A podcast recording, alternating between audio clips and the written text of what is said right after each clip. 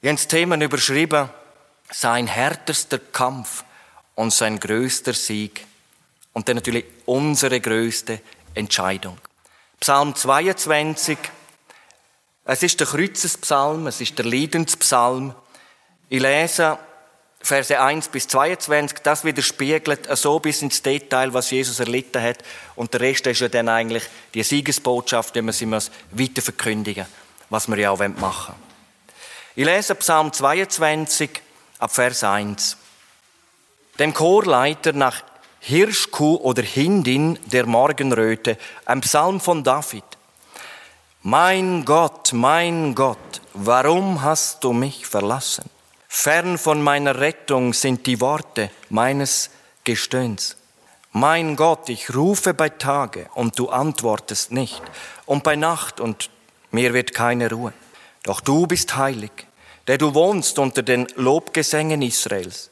Auf dich vertrauten unsere Väter, sie vertrauten und du rettetest sie. Zu dir schrien sie um Hilfe und wurden gerettet. Sie vertrauten auf dich und wurden nicht zu Schanden.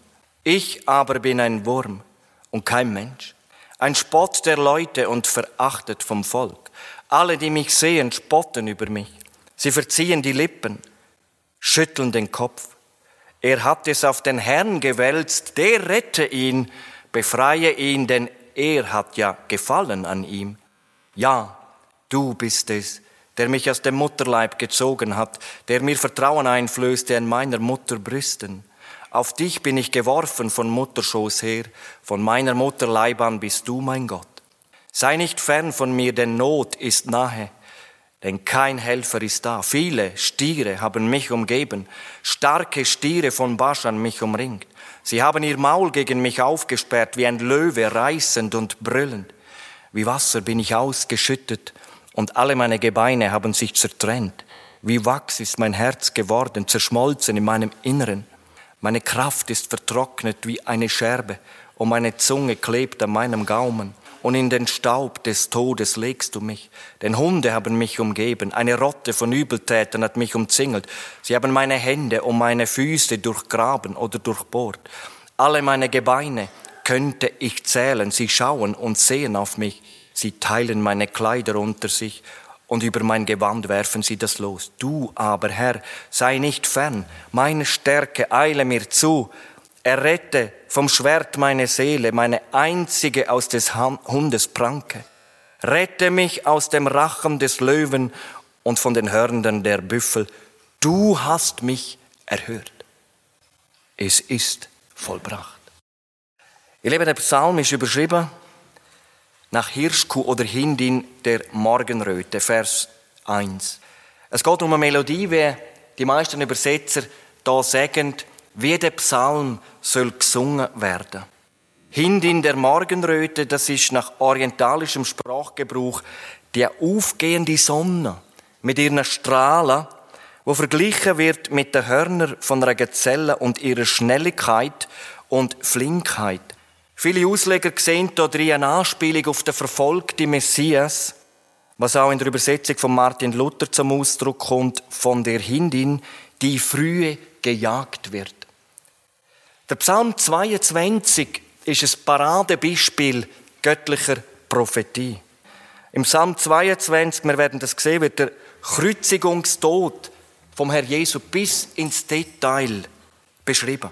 Und das Wunder von dem 22. Psalm ist, der David gibt tausend Jahre bevor Jesus Christus gekommen ist, eine detaillierte Darstellung vom Tod durch Kreuzigung, obwohl er noch nie von so etwas gehört hat, geschweige eine Kreuzigung gesehen hat. Die Kreuzigung ist bei den Juden bis zur babylonischen Gefangenschaft um 600 vor Christus nicht bekannt gewesen.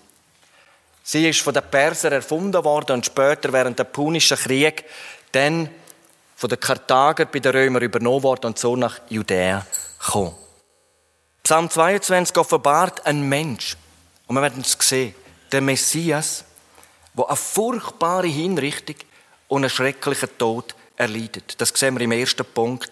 Sein schwerster Kampf. Vers 2. Mein Gott, mein Gott, warum hast du mich verlassen? Das ist der Kreuzigungsschrei vom Herr Jesus. Und der welterschütternde Ruf haben die Evangelisten Matthäus und Markus möglichst ähnlich am Originallaut in der aramäischen Mundart überliefert. Wir lesen in Matthäus 27, Vers 46. Um die neunte Stunde aber schrie Jesus mit lauter Stimme und sagte, Eli, Eli, in Markus 15, Vers 34, Eloi, Eloi, lema sabachthani. Das heißt, mein Gott, mein Gott, warum hast du mich verlassen? Im Psalm 22, das ist schon im Hebräischen, ist ganz interessant, in der ersten Verse kein vollendeter Satz, sondern eine Serie von kurzen Ausrufen, wie vom, vom Sterben von einem Küchenden. Es zeigt eine Person, die nicht mehr als eins, zwei Worte aneinander kann aussprechen. Mein Gott, mein Gott, warum mich verlassen, fern mir zu helfen? Worte meines Schreiens. Können wir uns das vorstellen? Was für ein erschütterndes Bild. Jesus, der leidende Messias, von Gott verlassen, ringt um Luft und Leben. Bei jedem Atemzug weiß man nicht, ob er der Nächste noch schafft. Unfähig, einen ganzen Satz auszusprechen. Es ist das Ringen um deine unsterbliche Seele. Deine und meine Ewigkeit hängen an ihm. Sünd um Sünd ist auf ihn geleitet worden. Und die Last wie ein Felsbrocken. Die Sünde ist bleischwer und zieht unaufhaltsam in die ewige Verdammnis. Wenn er aufgibt, sind wir alle verloren. Nur wenn Jesus durchhaltet, kann Gottes Zorn abgewendet werden. Und in dem Licht, in dem Licht, ihr Lieben, überkommen einige Bibelstellen noch viel mehr Gewicht. Zum Beispiel 1. Petrus 4, Vers 17 und 18. Was wird das Ende derer sein, die dem Evangelium Gottes nicht gehorchen? Wenn der Gerechte nur mit Not errettet wird, wo wird der Gottlose und Sünder erscheinen? Oder Hebräer 10, Vers 28. Hat jemand das Gesetz Moses verworfen, stirbt er ohne Barmherzigkeit auf zwei oder drei Zeugen hin. Ich möchte das erklären. Wenn jemand damals zur Zeit Mose gesagt hat, was der Mose da verzapft, das ist doch der absolute Blödsinn. Auf zwei oder drei Zeugen hat er gesteinigt werden. Jetzt steht noch weiter. Eine wie viel härtere Strafe meint ihr, wird der verdienen, der den Sohn Gottes mit Füßen tritt und das Blut des Bundes für unrein hält, durch das er doch geheiligt wurde und den Geist der Gnade schmäht. Eine wie viel härtere Strafe. Es wird eine ewige Strafe sein. Der David Brainerd, der hat eine Erweckung erlebt unter Indianern. Und er hat erlebt, wenn er das Leiden vom Herr Jesus so bildhaft dargestellt hat, dass die Leute einfach zum Glauben gekommen sind.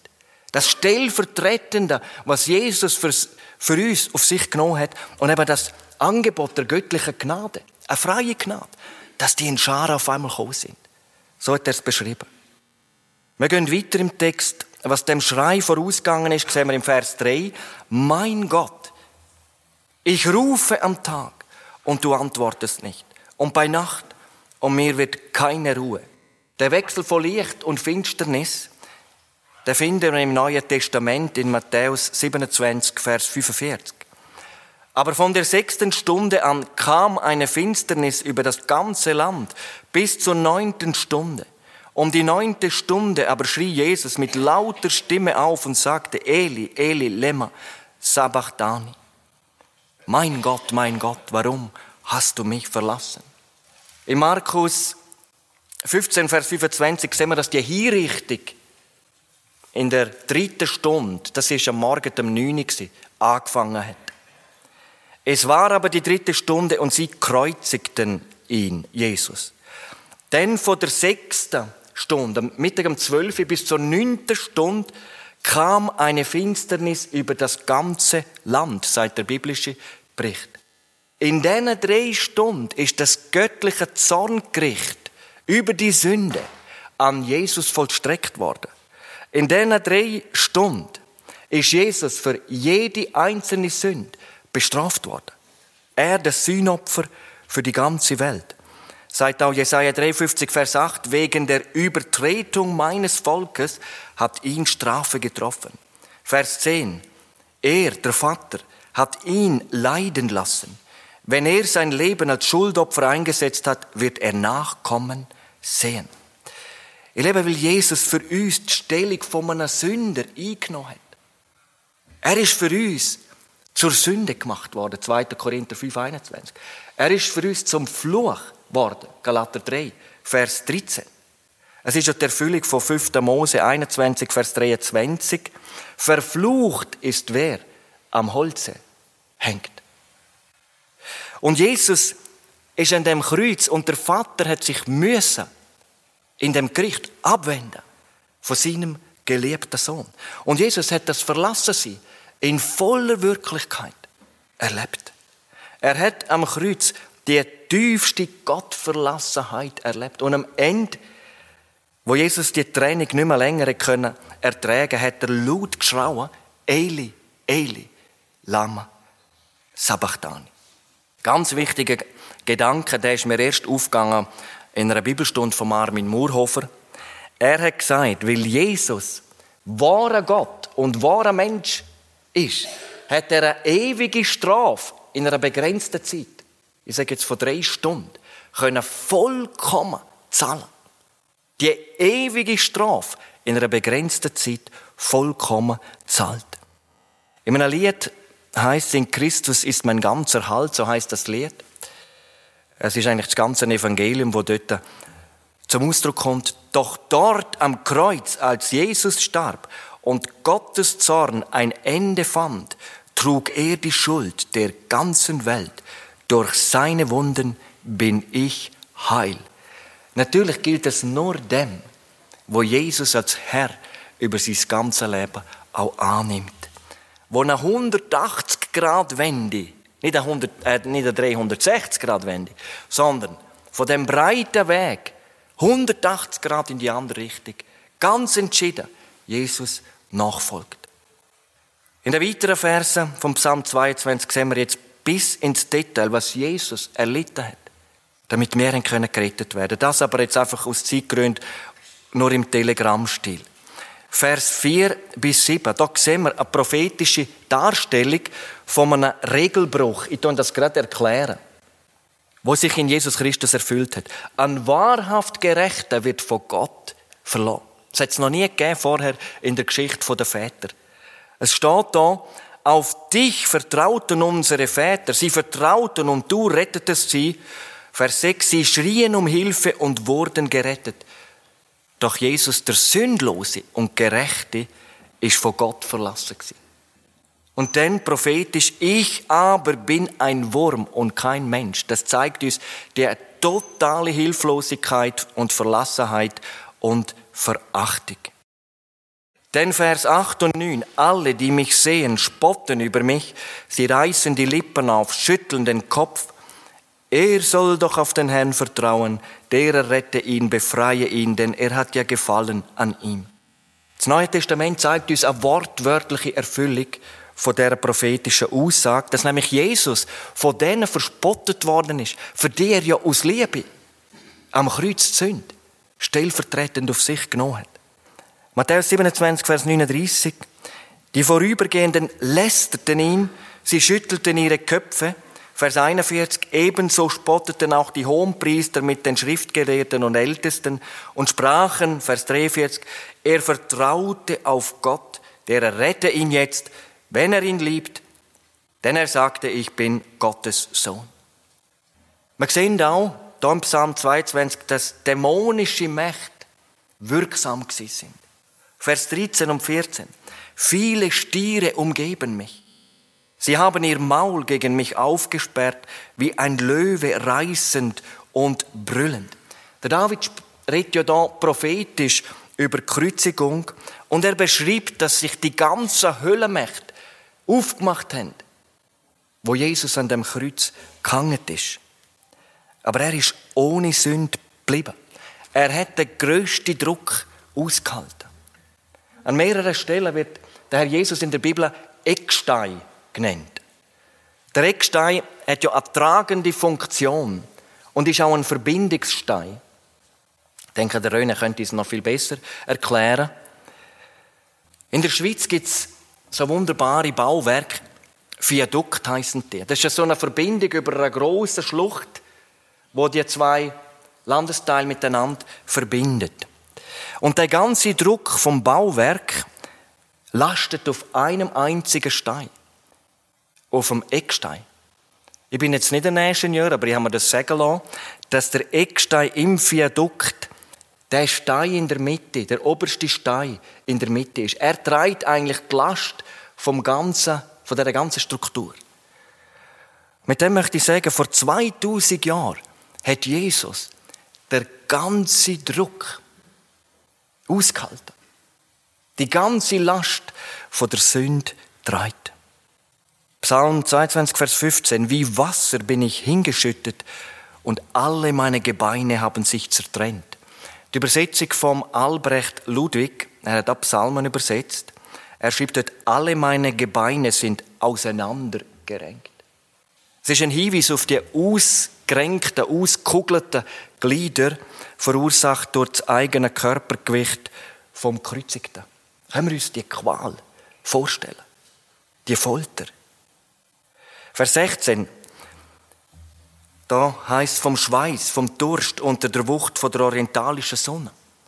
Meine Kraft ist vertrocknet wie eine Scherbe und meine Zunge klebt an meinem Gaumen und in den Staub des Todes legst du mich. Und jetzt Vers 17, der prophetische Hinweis, dass die Form der Todesstrafe nicht wie gewöhnlich bei der Juden Steinigung, sondern Kreuzigung ist.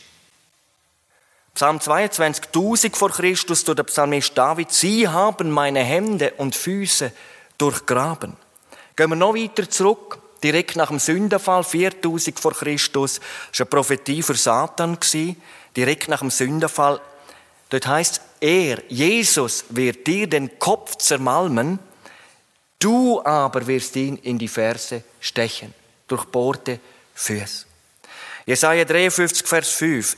700 vor Christus durch den Prophet Jesaja. Er war durchbohrt um unserer Vergehen willen. Und Zachariah 12, Vers 10, da spricht der Herr Jesus selber durch den Prophet, das sehen wir an der Wortwahl, und zwar im Blick auf seine Wiederkunft. Sie werden auf mich blicken, den sie durchbohrt haben. Ihr Lieben, das sind alles unwiderlegbare Beweise für die göttliche Inspiration von der ganzen Bibel. Nur ein allmächtiger und ein allwissender Gott hat können voraussagen, bis ins Detail, wie sich etwas erfüllt und eben auch, dass es sich in der Zukunft haargenau, wortwörtlich so erfüllt. Die Bibel ist Gott gehaucht, Theopneustos. Das hätte kein Mensch können aufschreiben der Abschluss von seinen Liedern und der Übergang zu dem größten Sieg der ganzen Weltgeschichte, der ist dann in den Versen 20 und 22. Du aber, Herr, sei nicht fern. Meine Stärke eile mir zu. Errette vom Schwert meine Seele, meine einzige aus des Hundes Pranke. Rette mich aus dem Rachen des Löwen und von den Hörnern der Büffel. Du hast mich erhört. Der Wortlaut parallel denn Johannes 19, Vers 30. Es ist vollbracht. Und ich denke, Jesus hat in dem Augenblick gewusst, jetzt ist es vollbracht. Er ist ja bei vollem Bewusstsein gewesen. Er hat dann auch zum Abschluss Lukas 23, Vers 46 folgendes gesagt. Vater, da kommt wieder der Anruf. Vater, vor mein Gott jetzt wieder Vater. Ich denke, der Vater hat sich wieder in seiner ganzen Liebe können dem Sohn zuneigen. In deine Hände übergebe ich meinen Geist. Und als er dies gesagt hatte, verschied er. Wenn man so an die schrecklichen Lieder vom Messias denkt, kann man eigentlich nur von Herzen weinen. Mir ist das einmal passiert, als ich von der Bibelschule Ferien hatte. Ich habe ein paar Tage bei meinen Eltern verbracht. Ich bin so am Tisch gehockt und habe einfach so genau die Kreuzigung in den Evangelien mal durchgelesen. Und meine Mama war in der Küche. Auf einmal sind mir Tränen gekommen. Und sie hat gemerkt, dass sie da brüllen. Jetzt sagt sie, hör doch einmal auf, immer die Bibel lesen. Er hat gesagt, nein, Mir ist so jetzt wieder so aufgegangen, das hat er für mich gemacht. Und jetzt kommen wir zum zweiten Punkt, seinen grössten Sieg. Was ja für viele wie die grösste Niederlage ausgesehen hat, ist der grösste Sieg. Von der ganzen Weltgeschichte. Es ist vollbracht. Ihr Lieben, in dem Augenblick ist der ganze Versöhnungspreis für alle Sünden von allen Menschen aus allen Zeiten von Jesus komplett zahlt gewesen. Unser Heil ist ein für alle Mal vollendet, wo Jesus die mächtigen Worte am Kreuz ausgerufen hat. Und als direkte Auswirkung, das kann man auch nachlesen, ist mir auch wieder besonders aufgefallen. Direkt, zack, ist der Vorhang zerrissen im Tempel. Die Felsen haben sich auch zerrissen und die Erde hat bebt. Das war eine Schreckenssekunde für Jerusalem. Ein Hauptmann, der die Ereignisse mit eigenen Augen gesehen hat, hat voller Furcht gesagt, wahrhaftig, dieser war Gottes Sohn. Matthäus 27, Vers 54. Und dann ist Jesus nicht im Grab geblieben, das werden wir dann am Sonntag hören. Sondern er ist auferstanden. Und er hat sich leibhaftig vielen gezeigt. Zeugen von der Auferstehung. Und dann natürlich die Botschaft in die ganze Welt als Auftrag zu verbreiten. Und das kommt jetzt im Psalm 22, dann von den Versen 23 bis 32, aber um das geht es ja heute jetzt nicht, das ist dann am Sonntag dran. Aber jetzt kommt ja das Wunderbare. Wenn ein Mensch sich für Jesus entscheidet, das heißt, wenn er seine Sünden Jesus bekennt, wenn er Jesus Christus bewusst als Herr über sein Leben annimmt, dann vergibt ihm Jesus alle seine Sünden. Der Vater leiht seinen Heiligen Geist in den Mensch hinein und er wird das Kind von dem lebendigen Gott, seinen Vater, er hat einen neuen Vater. Der himmlische Vater wird sein Vater. Und er empfängt auch eine intensive Beziehung zu Jesus und zum Vater. Eine Liebesbeziehung. Das kann man eigentlich mit Wort nicht beschreiben. Was dem passiert, wenn einer wirklich komplett sagt, bis da habe ich entschieden, heute kannst du alles haben. Ich nehme die auf. Meine, der Markus und viele haben das so erlebt und können das bezeugen. Es ist anders geworden. Das heißt, der Mensch weiß, ich komme ganz sicher in den Himmel. Wenn ich sterbe, ich werde ganz sicher bei Jesus sein. Und das ist das Geheimnis vom Kreuz. Jesus ist in unser schmutziges Kleid hineingestiegen und damit am Kreuz gestorben. Er hat eigentlich meinen Tod für meine Sünden gestorben. Und er bietet uns ein ganz neues Kleid an. Neues Leben das Kleid der Gerechtigkeit. Ein ganz neues Kleid. Jesaja 61, Vers 10. Das ist das große Angebot. Bevor wir jetzt zum letzten Punkt kommen, möchte ich einen ganz wichtigen Satz sagen. Der ist mir heute auch ganz wichtig. Errettung, das hat mal jemand so gesagt, kostet uns nichts. Dafür hat Jesus bezahlt. Nachfolge kostet uns alles. Errettung kostet uns nichts. Jesus hat zahlt. Nachfolge kostet mich alles. Und darum unsere grösste Entscheidung. Bist du ein echter Nachfolger oder ein Mitläufer? Denken wir nochmal zurück. Jesus hängt dort an dem Kreuz, zerschnitten. Ein geschlachtetes Lamm. Tut ist in Fetzen herabgehangen. Blut verschmiert mit einer Dornenkrone, quält, hilflos und verachtet und alle haben ihn verloren. Das Volk hat geschrauen, hinweg mit ihm. Die Jünger haben ihn verloren. Jesus ist allein Keiner hat sich für ihn eingesetzt. Und doch nicht ganz. Es ist einer ein einziger, wo in dieser Stunde, in der dunkelsten Stunde, wo Jesus für uns so gelitten hat und dann gestorben ist, sich zu Jesus gestellt hat. Der Schächer am Kreuz. Können wir uns den Mord vorstellen von dem Schächer? Zuerst hat auch er gelästert, aber auf einmal hat er einen tieferen Blick bekommen. Er hat erkannt, dass Jesus in sein Reich geht, dass er ein König ist, dass er ein Erlöser ist. Und er hat Stellung eingenommen für Jesus und ist gerettet worden. Und diese Frage, wie ist der Schächer zu Jesus gekommen? Wenn er gekommen ist, müssen auch wir einmal kommen sein. Es gibt nur einen Weg zu der Rettung, es gibt nur einen Weg zu der Erlösung. Und den müssen wir alle einmal da gegangen sein. Und so wie der Schächer gekommen ist, müssen wir einmal alle gekommen sein. Und bitte prüf dich heute mal, ob du Gottes Weg zur Erlösung wirklich gegangen bist. Das Erste, dass der Schächer gottesfürchtig zu Jesus gekommen ist. Er hat zum anderen Verbrecher gesagt, Lukas 23, Vers 40, und du fürchtest dich auch nicht vor Gott, der du doch in gleicher Verdammnis bist. Du fürchtest dich nicht vor Gott. Mit anderen Worten, ich fürchte mich vor Gott. Die Bibel sagt, dass Gottesfurcht der Weisheit Anfang ist. Das heißt, der Mensch muss einmal erkennen, dass er vor einem heiligen Gott Rechenschaft ablegen muss. Und dass es am Tag von der Abrechnung geht in der Zukunft vor einem heiligen, gerechten Gott. Er ist zweitens im Selbstgericht gekommen. Denn er sagt, wir empfangen, was unsere Taten wert sind. Lukas 23, Vers 41. Mit anderen Worten, er sagt, wir empfangen genau das, was wir eigentlich verdient haben. Und das ist die Sprache von einem bosfertigen Sünder. Diejenigen, die noch von ihren guten Taten reden, von ihrer Religion, von ihrer Gemeindezugehörigkeit, von dem, was sie alles so gut gemacht haben, die haben noch lange nicht verstanden, die sind noch nicht an den Punkt gekommen, wo der Schächer am Kreuz erreicht hat. Nämlich, dass wir alle die Hölle verdient haben. Wenn der Mensch einmal Buß tut vor Gott und seine Sünden im Licht von einem heiligen Gott sieht, dann kann er eigentlich nur noch sagen, wenn du so würdest mit mir umgehen, wenn ich es eigentlich verdiene, dann müsste ich verdammt werden. Und das ist dem Schächer klar gewesen. Und ich liebe, das ist das, was es heute braucht. Buß. Buße.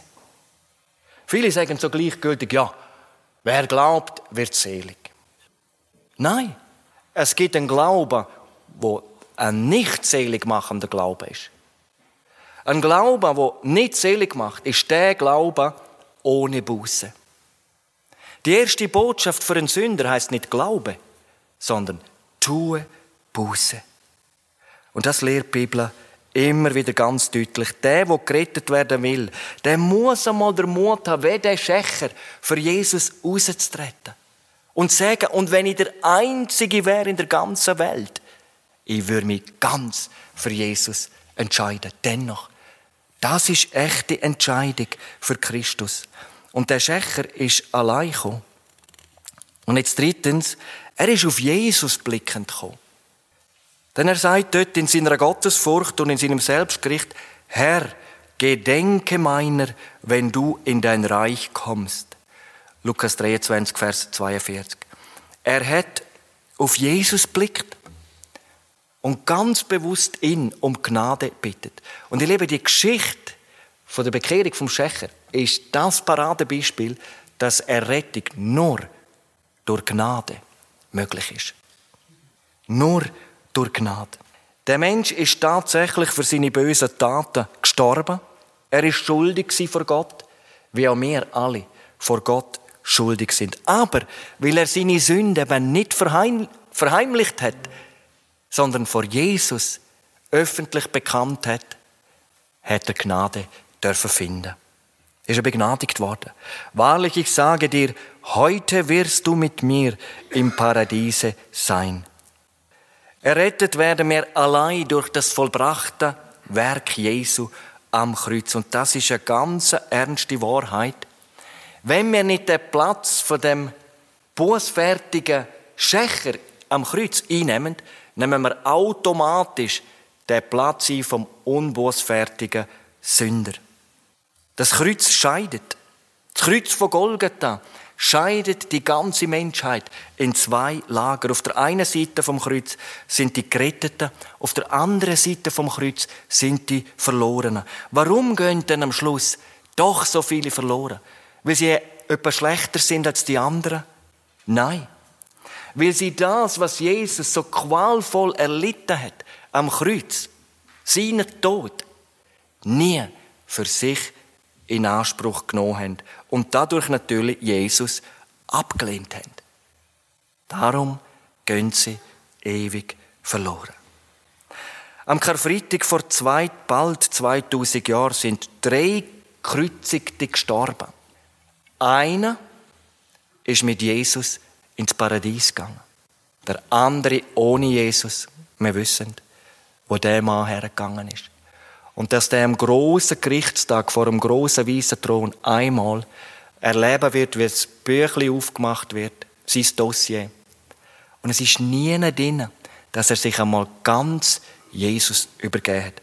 Und es steht, wer nicht geschrieben gefunden wurde im Buch des Lebens, er wurde geworfen in den feurigen Pfuhl. Es darf nicht passieren. Es darf uns nicht passieren. Der letzten Evangelisation hat der Jugendchor am Abend gesungen. Ich habe dann den Chor mal angesprochen während der Predigt. Stell dir vor, du bist schon jahrelang in dieser Gemeinde. Du hast alles gehört, du hast alles verstanden, aber du bist kein Nachfolger. Du bist nur ein Mitläufer.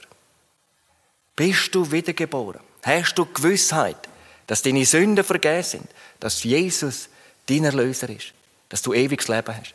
Und beim Aufruf ist einer aus dem Chor rausgekommen, 14-Jähriger. Nicht bekehrt gewesen. Nicht wiedergeboren gewesen. Ich denke, das gibt es in jeder Gemeinde. Dass, das, dass da Leute auch drunter hat, wo der entscheidende Schritt über die Linie, über die Grenze noch nie gemacht haben. Und dazu möchte ich heute ganz besonders einladen. Wenn ich jetzt bete, ich möchte mal so beten, wie wenn ich mich jetzt in aller Kürze für Jesus würde entscheiden. Und wenn jemand da ist, wo das noch nie so bewusst gemacht hat, dann darfst du in deinem Herzen so mitbeten. Es geht nämlich um Bitte, um Vergebung von allen Sünden und dass jetzt Jesus die Führung in meinem Leben übernehmen darf. Jetzt möchte ich beten mit uns, aber ich bete mal ganz anders wie normal, nämlich wenn ich mich jetzt für Jesus würde entscheiden. Und wenn du gemerkt hast, mal, das ist der Tag heute, ich will das, dem Bett im Herzen, Jesus sieht dich und er nimmt dich an, so wie du bist. Herr Jesus Christus, ich habe verstanden, dass ich ein Sünder und verloren bin. Aber ich glaube, dass du für alle meine Sünden am Kreuz gestorben bist. Bitte vergib mir jetzt alle meine Sünden, alle, die ich noch weiß, aber auch die, die ich nicht mehr weiß. Und Herr Jesus Christus, ich bekehre mich jetzt zu dir. Und die Bibel sagt, wer dich aufnimmt, wird gerettet. Darum lade ich dich jetzt ein. Komm du in mein Leben hinein. Und übernimm du ab heute die Herrschaft in meinem ganzen Leben. Ich danke dir, dass du mich heute angenommen hast. Amen. Wenn jemand da ist, wo das ganz bewusst bettet hat, dann dürfen wir das im Anschluss einfach noch ganz persönlich mitteilen. Vielleicht nur so unter vier Augen.